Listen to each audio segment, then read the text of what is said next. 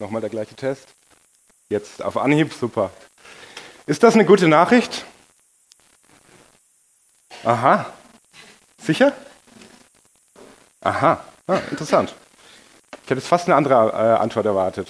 Wir sind so drauf gepolt, ja? Jesus starb für uns. Ist das eine gute Nachricht? Ich glaube, es ist eine fürchterliche Nachricht, wenn sie so stehen bleibt. Wenn wir heute nicht Ostersonntag hätten. Weil dann würde es bedeuten, dass mein Fehlverhalten und meine, ja, meine Schuld Jesus nur in den Tod gebracht hätte. Dann hätte doch irgendwie meine Schuld, meine Fehler letzten Endes doch das letzte Wort. Dann hätte der Tod ja doch gesiegt. Dann ist am Ende das Grab. Die Bibel sagt es selber einmal, wie wichtig der Tag heute ist, Ostersonntag. Da lesen wir, wenn Christus nicht auferstanden ist, dann ist es sinnlos, dass wir das Evangelium verkündigen. Das ist sinnlos, dass ich hier stehe. Dann brauchen wir keine Kirchen mehr, dann können wir alle rausschmeißen. Dann braucht Basti gar nicht mehr zurückkommen. Das verraten wir ihm nicht. Wenn Christus nicht auferstanden ist, dann ist euer Glaube eine Illusion. Dann seid ihr immer noch in euren Sünden. Die Auferstehung ist nicht, nicht nur eine Lehre, ein Thema, das man so abhaken muss im Christentum. Nein, die Bibel sagt selber, die Auferstehung ist das Thema. Wenn Jesus nicht auferstanden ist, dann ist alles sinnlos. Die Auferstehung ist ein wichtiger Teil der Rettungsaktion Gottes. Ohne diese Auferstehung ist die Rettungsaktion Gottes unvollständig. Jesus hat ganz oft davon gesprochen, dass er leiden muss, dass er sterben muss. Aber er hat schon vorher immer wieder genau dazu angekündigt, ich werde auferstehen. Ich freue mich, dass wir an diesem Sonntag, deswegen an diesem Ostersonntag, ein bisschen genauer auf diese Auferstehung schauen dürfen.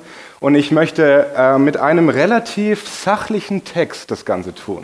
Ich weiß nicht, wie ihr, wie ihr die Auferstehungsbotschaft in der Bibel erwartet, ob ihr euch schon mal so einen Text konkret angeschaut habt. Aber wenn ich den jetzt gleich vorlese oder wenn ihr ihn mitlest, Johannes 20, dann überlegt doch mal, huh, was sind da überhaupt für Emotionen im Spiel? Johannes 20 direkt am Anfang. Ähm, was schildert von diesem Tag vor über 2000 Jahren, was ist an diesem heutigen Ostersonntag vor über 2000 Jahren eigentlich geschehen? Da sagt uns Johannes folgendes. Am ersten Tag der Woche, frühmorgens, als es noch dunkel war, ging Maria aus Magdala zum Grab. Sie sah, dass der Stein, mit dem das Grab verschlossen war, nicht mehr vor dem Eingang war. Da lief sie zu Simon Petrus und zu dem anderen Jünger, den Jesus besonders lieb hatte, und berichtete ihnen, Sie haben den Herrn aus dem Grab weggenommen und wir wissen nicht, wohin sie ihn gebracht haben. Sofort machte sich Petrus und der andere Jünger auf den Weg und gingen zum Grab hinaus. Die beiden liefen zusammen los, aber der andere Jünger war schneller als Petrus und erreichte das Grab als erster. Er beugte sich vor, um hineinzuschauen und sah die Leinenbinden daliegen, aber er ging nicht hinein. Simon Petrus jedoch, der inzwischen auch angekommen war, ging in die Grabkammer hinein. Er sah die Leinenbinden daliegen und sah auch das Tuch, das man dem Toten um den Kopf gewickelt hatte. Es lag zusammengerollt an einer anderen Stelle, nicht bei den Binden. Jetzt ging auch der Jünger, der zuerst gekommen war, ins Grab hinein und sah alles. Und er glaubte. Nach der Schrift stand ja fest, dass Jesus von den Toten auferstehen würde, aber das verstanden sie damals noch nicht. Die beiden Jünger gingen wieder nach Hause. Maria aber blieb draußen vor dem Grab stehen. Sie weinte. Und während sie weinte, beugte sie sich vor, um ins Grab hineinzuschauen. Da sah sie an der Stelle, wo der Leib Jesu gelegen hatte, zwei Engel in weißen Gewändern sitzen, den einen am Kopfende und den anderen am Fußende. Warum weinst du, liebe Frau? fragten die Engel. Maria antwortete, Sie haben meinen Herrn weggenommen und ich weiß nicht, wohin sie ihn gebracht haben. Auf einmal stand Jesus hinter ihr. Sie drehte sich nach ihm um und sah ihn, erkannte ihn jedoch nicht. Warum weinst du, liebe Frau? fragte er sie. Wen suchst du? Maria dachte, es sei der Gärtner und sagte zu ihm, Herr, wenn du ihn weggebracht hast, sag mir bitte, wo du ihn hingelegt hast, dann hole ich ihn wieder. Maria, sagte Jesus. Da wandte sie sich um und rief Rabuni, das bedeutet Meister. Jesus sagte zu ihr, halte mich nicht fest, ich bin noch nicht zu meinem Vater in den Himmel zurückgekehrt. Gehe zu meinen Brüdern und sage ihnen, dass ich zu ihm zurückkehre. Zu meinem Vater und eurem Vater, zu meinem Gott und eurem Gott. Da ging Maria aus Magdala zu den Jüngern zurück. Ich habe den Herrn gesehen, verkündete sie und erzählte ihnen, was er zu ihr gesagt hat. Ich möchte heute versuchen mit euch darauf zu schauen, was diese Auferstehung, diese Wahrheit für uns zu sagen hat. Zum einen zu unserem Kopf, was sie zu sagen hat zu unserem Herzen und für unsere Hände, zu was sie uns befähigt. Ich erlebe es immer wieder, dass Leute zu mir kommen, auch gerade unter Studenten, und sagen, das kann man doch ernsthaft nicht glauben. Natürlich, das war damals einfach für die Leute. Natürlich glaubten sie, natürlich glaubten sie an Wunder und Engel und Auferstehung. Die waren naiver als wir heute. Und heute, da muss man halt seinen Kopf ausschalten, wenn man in die Kirche geht. Das ist ja schon irgendwie ein blinder Glaube, dass irgendwann einmal irgendwas passiert ist. Was hat dieser relativ sachliche Text ohne großes Hip Hip, Hurra und Halleluja. Was hat uns dieser Text für unseren Kopf zu sagen? Die Menschen damals waren nicht einfach naiv und haben alles geglaubt. Wir sehen das hier. Wir sehen das an der Reaktion der Maria. Sie sitzt an diesem Grab und weint. Und der erste naheliegende Gedanke war, sie haben die Leiche weggenommen. Da war nichts von Auferstehung und Halleluja obwohl es Jesus mehrfach angekündigt hatte. Sie waren nicht naiv und haben sofort irgendwas geglaubt. Simon und Johannes, sie sind losgerannt, sie wollten sehen, was da los ist und haben gerätselt. Es war kein naiver Glaube, dass man einfach mal so glaubt. Sie haben nachgedacht, sie waren verzweifelt, es war unnormal. Wir kennen vielleicht die Geschichte, wo Jesus am Grab von Lazarus steht, mit Maria und Martha. Und da sagt Martha, ja, ja, ich, ich glaube schon an die Auferstehung. Ich glaube schon irgendwie am Ende aller Tage, da wird schon alles passieren und dann werden wir bei Gott sein und dann ist alles gut. Das war dieser Glaube der Juden an die Auferstehung, dass irgendwann einmal etwas passiert. Ich habe die Bibelstelle auch mitgebracht. Ich weiß, dass er auferstehen wird in der Auferstehung am letzten Tag. Und Jesus stellt das klar. Der sagt, nein, nein, nein, Martha, hör zu mit Auferstehung, ich meine jetzt nicht irgendeine Theorie, ich meine nicht irgendeine Philosophie. Ich meine mich. Verstehe das richtig. Ich bin die Auferstehung und das Leben. Wer an mich glaubt, wird leben, auch wenn er stirbt. Und jeder, der lebt und an mich glaubt, wird in Ewigkeit nicht sterben. Glaubst du das? Glaubst du das? Das war der Erwartungshorizont der jüdischen Kultur. Man steht nicht mal einfach so körperlich von den Toten auf. Das haben die nicht einfach so geglaubt. Und dann kommt diese seltsame sachliche Schilderung von diesem Wettrennen zwischen Simon und Johannes. Diese Detailfülle, der eine ist schneller, dann wird er überholt, dann ist er am Grab, und der andere prescht dann hinterher doch hinein und der andere kommt später wieder dazu. So eine seltsame Detailfülle dass ein Historiker mal sagte, dieser Bericht, wie sie dann auch die Tücher noch erwähnen und dann dastehen und grübeln, der hat den Geschmack eines Augenzeugenberichts. Und genauso ist ja die Behauptung der Bibel. Johannes ist der eine, der dastand, einer von den beiden, und es nicht glauben konnte und sofort zum Grab gerannt ist und untersucht hat. Und dann steht er bei Petrus da, er sah in dieses Grab hinein. Und da steht nicht dieses normale Wort, was wir sagen würden, er guckte da halt rein. Da steht das Wort Theoray, von dem wir im Deutschen das Wort Theorie haben. Also ihr dürft euch Petrus vorstellen, dass er da stand und sein Kopf das Rauchen angefangen hat. Er hat Theorien aufgestellt. Er hat es nicht verstanden. Da ist dieses, dieses Grab, der Stein ist weg und dann liegen aber die Tücher noch da und die Kopfbinden. Welcher Leichenräuber, welcher Grabräuber nimmt denn die Leiche mit, zieht sie aus und nimmt das einzig Wertvolle nicht mit, nämlich die Grabtücher und die Öle und die Salben und die Binden? Das passt doch nicht zusammen. Und er grübelt und stellt Theorien auf und er denkt nach, er schaltet seinen Verstand ein und er überlegt. Und das gleiche tut Johannes und er versteht, er sieht Besser gesagt, er sieht nicht. Da gibt es ja nicht mehr viel zu sehen im leeren Grab. Und er glaubte. Er glaubte. Und ein dritter Punkt, der uns heute besonders interessieren darf, aus unserer heutigen Sicht, wo wir sagen dürfen, jawohl, das ist nicht irgendein Glaube, das hat Hand und Fuß, wir müssen unseren Kopf nicht ausschalten. Ist diese, wie ich immer als Mann sehr lustig finde, es tut mir leid, die lustige, interessante, auch für Historiker spektakuläre Tatsache, dass alle vier Evangelien einstimmig sagen, dass die ersten Verkündiger der Auferstehung, die ersten Augenzeugen Frauen waren, wie hier Maria. Dieser Bericht gibt einen ganz, ganz großen Teil der Worte für Maria her. In einer Zeit, wo kein Mensch irgendwelchen Frauen zugehört hätte. Ich habe mal einen Text mitgebracht von einem jüdisch-römischen Geschichtsschreiber aus dieser Zeit. Ähm, und wenn ihr wollt, und wenn ihr wollt, können die Frauen sich ja jetzt mal kurz die Ohren zuhalten.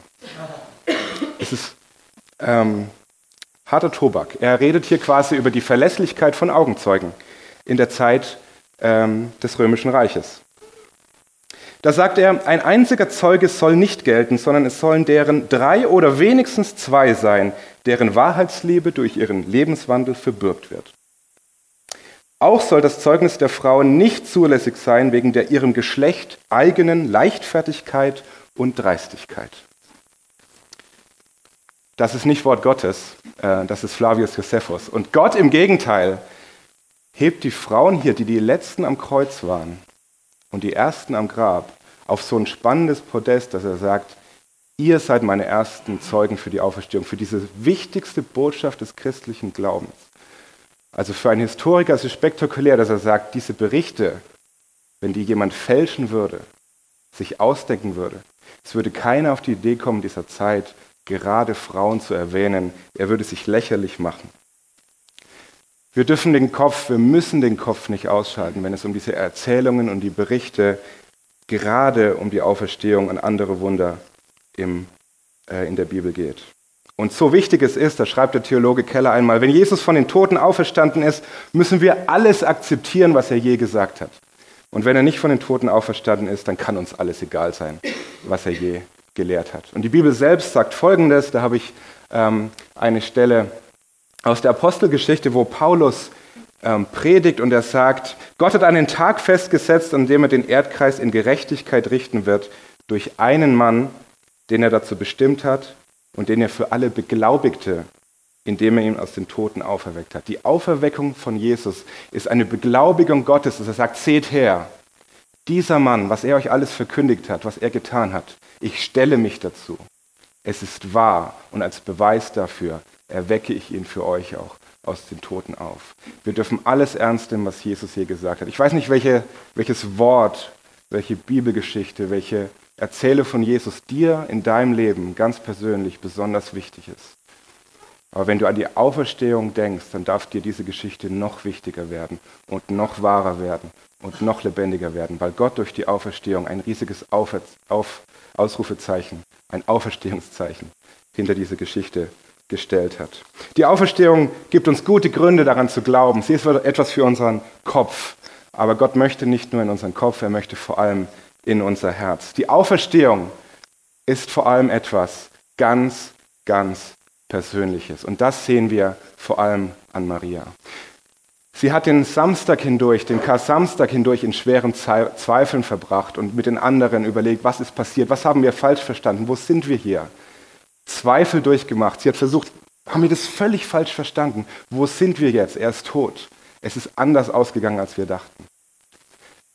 Sie hat den Schabbat eingehalten, ganz treu, aber beim ersten Morgenschrei, als es noch dunkel war, als, als sie zum, in der ersten Minute, wo sie es durfte nach dem Schabbat, am Ostersonntag, ist sie sofort los mit frischen Kräutern und sie wollte ihrem Jesus wieder nahe sein. Wenigstens, wenigstens ein paar Kräuter bringen, wie wir heute Grablichter bringen würden, frische Blumen bringen würden.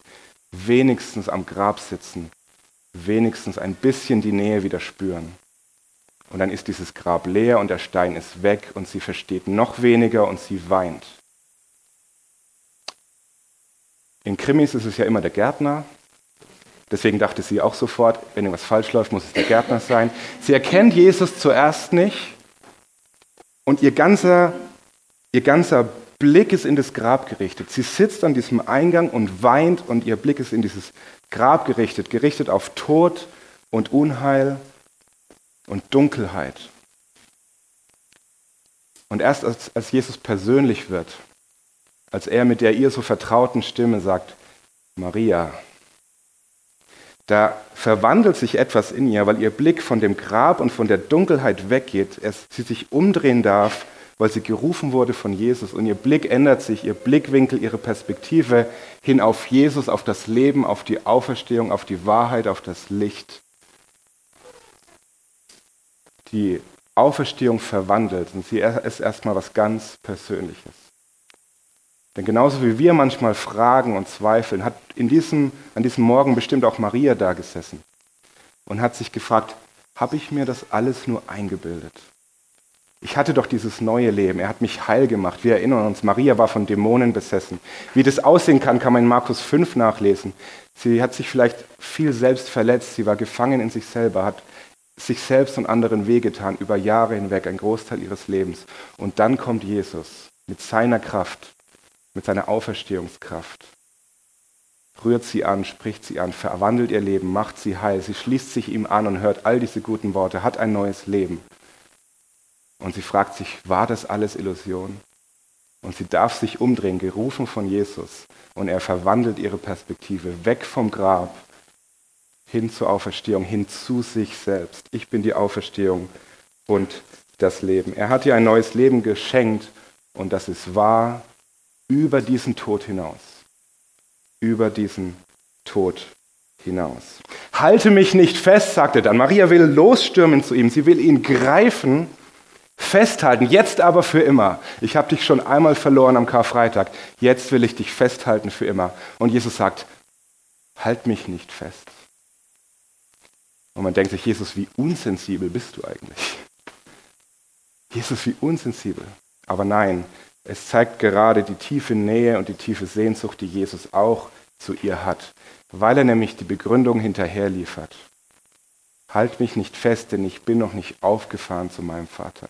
Ich muss auffahren zu meinem Vater, damit ich dir näher sein kann, als ich dir jemals nahe war und hier nahe sein kann. Denn wenn ich auffahre zu meinem Vater, werde ich dir, wie ich es euch versprochen habe, den Beistand, den Tröster schenken, den Heiligen Geist, der immer in euch wohnen wird, der immer bei euch sein wird, der immer euer Tröster sein wird. Da lesen wir in äh, Johannes 14, vorher im gleichen Evangelium, als Johannes ähm, das berichtet, wie Jesus das schon angekündigt hat, da sagt er, wenn ihr mich liebt, werdet ihr meine Gebote halten. Und der Vater wird euch an meiner Stelle einen anderen Helfer geben, der für immer bei euch sein wird. Ich werde ihn darum bitten. Er wird euch den Geist der Wahrheit geben, den die Welt nicht bekommen kann, weil sie ihn nicht sieht und nicht kennt. Aber ihr kennt ihn, denn er bleibt bei euch und wird in euch sein. Ich werde euch nicht als hilflose Weisen zurücklassen.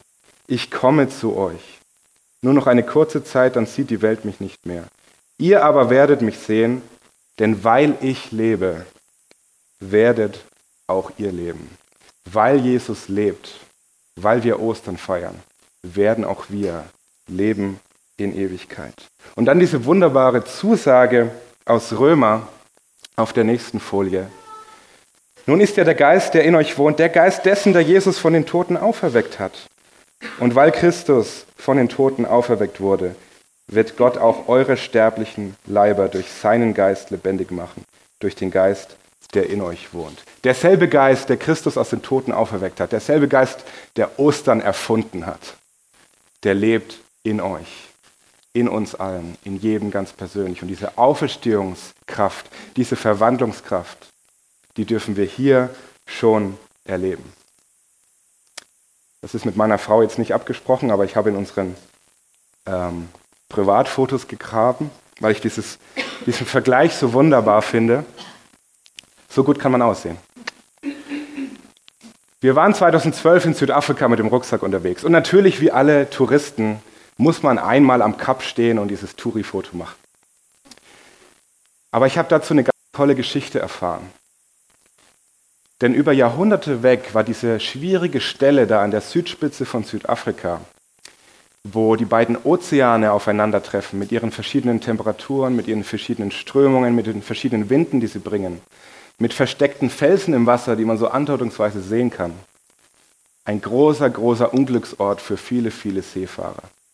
Und sie haben einen riesigen Umweg machen müssen und Wochen verloren, wenn sie auf dieser Reise waren. Und wenn es einer gewagt hat, dann sind sie entweder zerschellt oder im Sturm vom, vom Kurs abbekommen. Und über Jahrhunderte hinweg war diese Stelle benannt Kap der Stürme. Das Kap der Stürme. Geht da bloß nicht hin. Wir wissen nicht, was da ist. Riskiere nicht dein Leben. Da wartet nur der Tod. Kap der Stürme. Bis einer kam. Bis einer kam ein Seefahrer, der es gewagt hat, der einen Weg gefunden hat an den Felsen vorbei, durch die Stürme hindurch, der die Sonne richtig deuten konnte, auf die andere Seite gekommen ist, von der anderen Seite zurückgekommen ist und berichten konnte, es gibt einen Weg. Es gibt Hoffnung. Und von da an haben es immer mehr gewagt und von hochoffizieller Stelle vom damaligen zuständigen König wurde ganz offiziell diese Stelle umbenannt von Kap der Stürme in den Namen, den wir heute ihr geben, Kap der guten Hoffnung. Die Auferstehung ist das wunderbare Zeichen, dass wir den Weg wissen dürfen, dass einer von der anderen Seite zurückgekommen ist, der sagen kann, ich bin der Weg, ich bin die Auferstehung, ich bin das Leben, dass wir nicht abhängig sind von unserer eigenen Navigation durch dieses Leben, sondern wir haben jemanden, der auferstanden ist, der von der anderen Seite zurückkam. Und wir ernst nehmen dürfen, wenn er uns Wegweisung gibt für dieses Leben und wenn er unseres Le unser Leben, unsere Perspektive auf dieses Leben verändern möchte. Die Perspektive von Maria hat geendet mit dem Tod und mit dem Grab. Und jede, jeden Atemzug, den sie getan hat, jeden Tag, den sie gelebt hat, hat sie immer weiter in die Enge getrieben. Immer weiter in die Enge getrieben. Jesus ist gekommen, um diese Mauer durchzubrechen, um diese Mauer einzureißen, um diese Perspektive zu verändern, um das verpuffen zu lassen. Sodass wir uns jetzt auf einer Reise mit Jesus bewegen, die immer nur weitergeht und immer nur weitergeht und immer nur reicher und reicher und tiefer wird. Sodass alles, was wir auf dieser Welt tun, jede Minute, die wir für andere einsetzen, jede Minute, die wir für Gott einsetzen, nicht vergeblich ist, sondern ewige kosmische Bedeutung hat. Und das bringt mich zum letzten Punkt, dass uns die Auferstehungskraft von Jesus, das, die wunderbare Nachricht von Ostern, etwas an die Hand gibt, im wahrsten Sinne des Wortes. Sie hat etwas für Hand und Fuß und sie hat Hand und Fuß. Denn sie befähigt uns gerade in dieser Welt aktiv zu sein. Dass diese Welt nicht egal ist, sondern dass Gott uns hier hineinsendet, um aktiv zu sein, um zu gestalten, weil wir wissen, am Ende wird alles gut das, was wir jetzt tun, hat ewige Bedeutung, auch wenn es sich noch so vergeblich und noch so klein anfühlt. Es hat ewige Bedeutung. Ein Theologe hat einmal Folgendes geschrieben.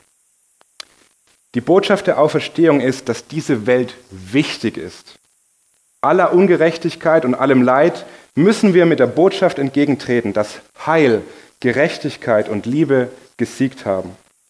Wenn Ostern lediglich bedeutet, dass Christus im Geiste auferstanden ist, dann geht es bei Ostern nur um mich und darum, dass ich eine neue Dimension in meinem spirituellen Leben finde.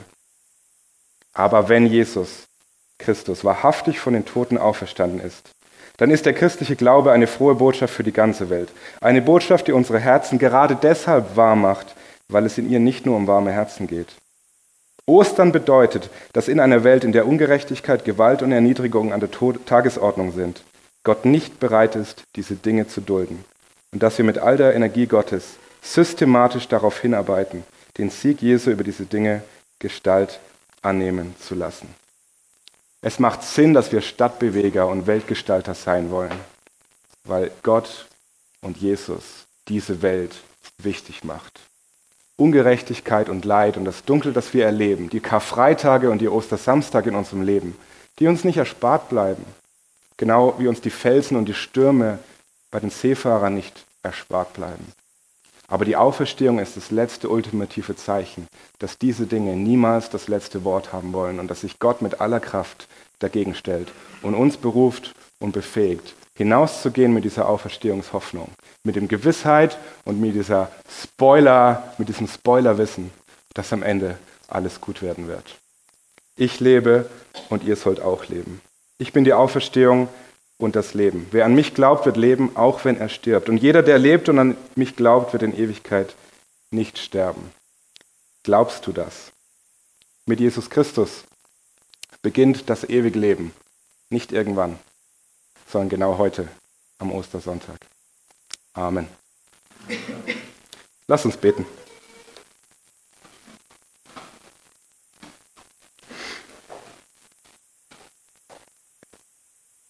Jesus, ich danke, dass, dass du uns was an die Hand gibst, ähm, dass du uns was für unseren Kopf gibst und in unser Herz schreibst, dass du uns Hoffnung gibst, ganz wahre, ehrliche, reale, ewige Hoffnung.